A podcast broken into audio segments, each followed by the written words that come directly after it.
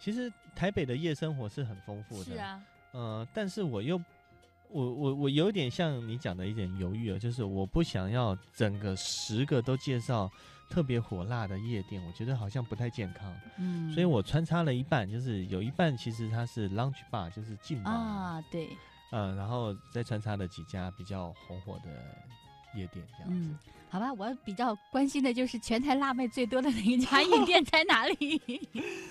全台辣妹最多的其实是有一家那种，怎么讲呢？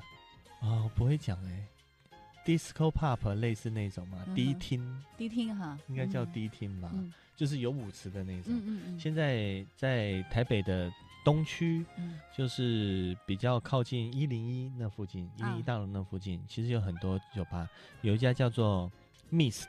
啊，Mist M Y S T Mist 这一家现在在台北是最火的，嗯，就火到呢跟小吃一样，就是你进去要排队，不要用什么事情都拿小吃来比喻好吗？就是 夜店这个又回到本行了，夜店要排队是很麻烦的，因为它空间有限，空间有限，嗯，空间有限。那在台湾，台湾当局有规定，就是室内空间你多大平米只能够容纳多少人，啊，它是有规定，它是要求店家是要有那个数字牌在外嗯面的。哼哼哼哼所以到一定程度，你就是不能进去了，所以很多人排队在。但是我觉得大家好像泡夜店的话，不会说是只像吃东西啊，嗯，可能是只泡一个小时、两个小时就出来哈，对。可能会有很泡很长时间，那对，但是也会有？就是会有有有有两种，嗯。一种是预定制的，嗯。但是普通人一般都预定不了，除非像我有这种关系的，就是比如说认识里面的人呐、嗯下次或什么的。要去哈找你好了 啊。可以可以可以，呃，就是要先透过预定，然后可能订一个呃卡座啊，有嗯沙发座这样子预定的。那当然预定就要有基本消费了。那还有更多的人，其实他可能手头没有那么充裕，那这种就其实适合自由行的人，他就是我进去只要有地方能够站着，或者是吧台边靠着，嗯，然后就可以聊天两个三个人，啊，然后你可以点个鸡尾酒，也可以点个啤酒，然后想要跳舞就进舞池跳。那平常就在吧台靠一下，这样子的人也很多。嗯嗯，大部分在底下排队的人是要这样子进去的。嗯嗯对，然后里面就是真的是呃各种，因为已经太红了，所以各种名人，呃不管几线的明星、都喜欢模。特，然后聚会、喝酒、约朋友都在那边。但问题是，就夜店都差不多，为什么他们家就会这么火呢？不知道有一种凝聚效应呢、是因为他的音乐、DJ 酒，还是他整个的那个？酒我觉得还好，DJ 跟音乐很重要。嗯嗯，DJ 打碟打得好，他们经常也会找呃英国嗯，还有美国他们那些比较有名的冠军的打碟师 会来这边，然后音乐放的很棒。音乐其实，在台湾台湾去夜店的人对音乐要求，嗯很重要的而且台湾的夜店会分哦，嗯你是这一派音乐的是在某一家夜店，啊这一派别音乐的是在那家夜店。综合的比较少吗。综合比较少，像我介绍这个都是比较偏嘻哈一点的，嗯哼哼有节奏感比较强。那有比较 house 或者是电音的，是另外一种。地方。嗯。对，那这个地方，然后他们在 DJ 打节的时候都会有领舞，嗯嗯嗯嗯，领舞的一些身材曼妙，穿的非常非很辣的，非常没有钱去买衣服，所以衣服穿的非常少的辣妹在台子上 对跳舞，对，然后大家哦其实也都玩的很文明，台湾比较注重这一块。嗯哼，所以虽然是夜店，但是我觉得还是蛮安全的，嗯，就是保安啊那些都会随时看得到。就是在这本书当中呢，蛋蛋介绍了十家夜店哈，你嗯自己比较喜欢哪一家？嗯，我喜欢的有几家哦，有一家是叫做 Four Play，哇，你这个名字起的好有感觉啊！青春像毒品，被我们一杯杯 喝下。为对什么会喜欢 Four Play 啊我以为你。可能会喜欢像这个呃河岸留言呐、或河岸留言我也。喜欢，就是你让我选两个嘛，就一个是 Four Play，一个就是像河岸留言这呃。，Four 先说 Four Play 吧，为什对么？Four Play 很很意外哦，我为什么嗯哼喜欢？因为如果是喜欢喝鸡尾酒的人，嗯，你一定要去 Four Play，哦，一定要去两家啦，一个嗯是 Four Play，一个是那个三重奏。哦，这两家的那个鸡尾酒哦，哇，在台北简直无敌了。嗯，尤其是 Four Play，Four Play 是因为是四个年轻人，他们好朋友一起创业的，所以叫 Four Play。哦，那他们调的鸡尾酒哦，强度很大，像有一款就叫做毒药，哦，然后它里面的基底我也不太明白用了什么酒，然后它的容器用的有点像那种水烟斗一样，嗯嗯。然后还会冒着烟。这一个店家说啊，你如果有本事喝掉三个还不倒掉的话，啊，他随便你。真的啊，对，它就有很多很经典的一些鸡尾酒的名字，然后它的成分是呃台北没有的。如果嗯特别追求鸡尾酒的人，我我建议他去，非常好玩。，Four Play 哈，对，嗯，然后老板也非常帅，在你面前点火啊，什么弄，哦呃，很有表演性质。哎，台湾很流行现场演奏的一些一些酒吧，嗯哼哼，那到后来就会演变成有现场演奏的那个展出空间。嗯，这个空间不对外经营，它只它只用作于展演，就有点像地下乐团那样子的。那我以前在念书的时候就很喜欢去追一些乐团，哦然后去一些可能某一个乐团他他在唱，我就会去特别观察他，他礼拜一在哪一家唱，礼拜二在哪一家唱。哦所以以前就有这种，嗯，对，以前就有这种习惯。那河岸游园他在在四大陆那边有一家是叫小河岸，嗯它是最老的一家，包含很多哦，张惠妹都在里面唱过，嗯很多人。那因为它太小了，后来它又有大河岸留言在西门町那边。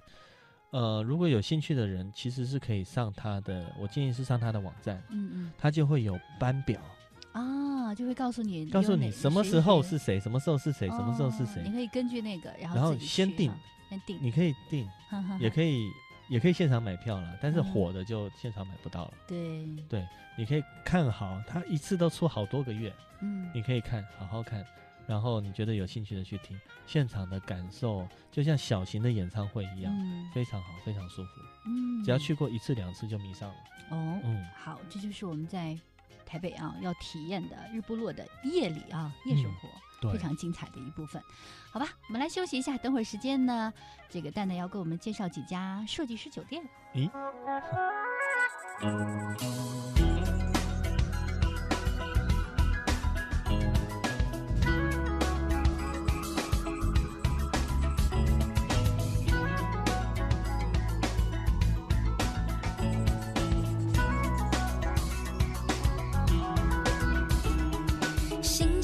而心情坏，有什么好假装？反正天若真的塌下来，我自己扛。天气好而天气坏，有什么好紧张？反正下一秒钟的我始开始流浪。我要一个人去东京铁塔看夜景，我要一个人去威尼斯看电影，我要一个人去阳明山上看海鱼，拍偶像剧。我要一个人去纽约纯粹看雪景，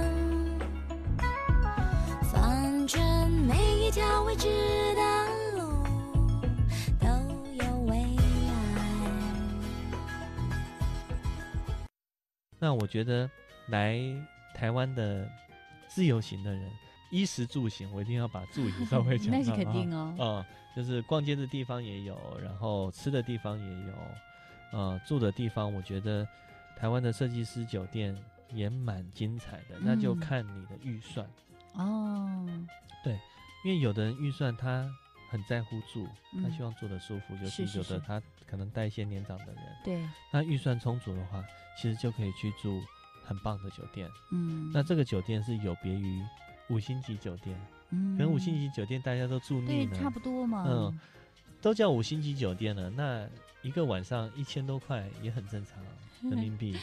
那有一些它不是五星级酒店里集团下的，但它在外面开，它也是比五星级还要高级的很多。嗯嗯，尤其像我知道的，像那个 Home Hotel，啊，那它就是稍微高级一点，嗯，但是呢，它所有从你看到的所有东西，包含床、灯、摆设、椅子，全部都是找的台湾设计师原创的。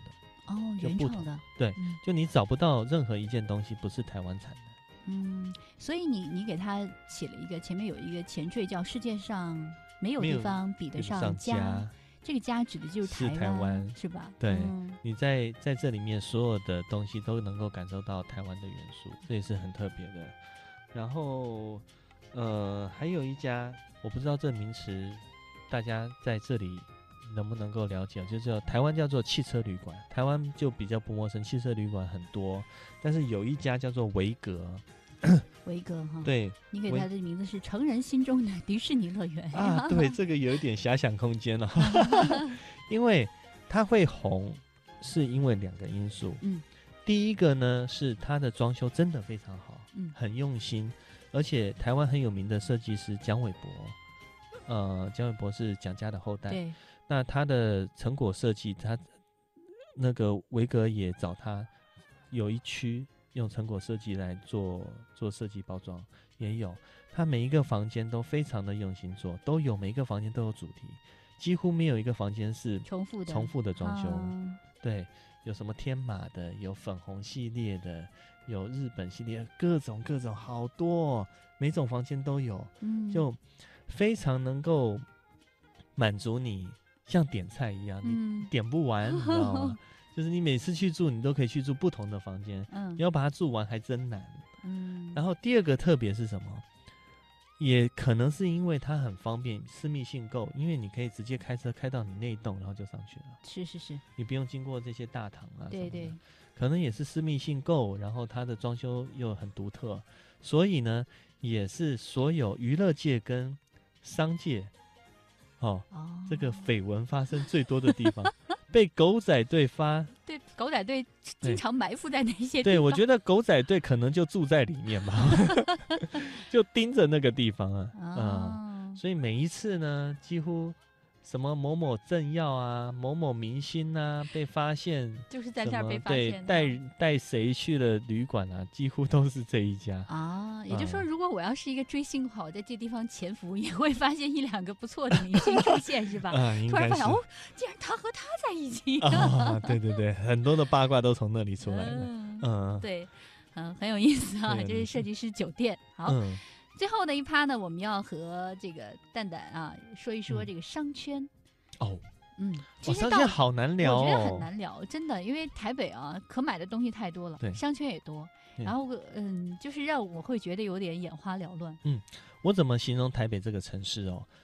我把台北形容成一个大型的百货公司，整个台北真的说的很对，对我觉得这个就是形容很它它的你逛街的那种感受啊，就像你在逛商场的街一样，啊，就是台北的街道几乎你很难找到一条哦是上面是没有那个商业的，嗯，就是你到处都有，到处都有，就很密集。嗯很密集，所以逛台北你会发现，台北真那么小，有什么好逛的？但是它并不像那个北京的街，你可能这条街没什么好逛，你就嗯走过去了，对对就过了，或开车过了。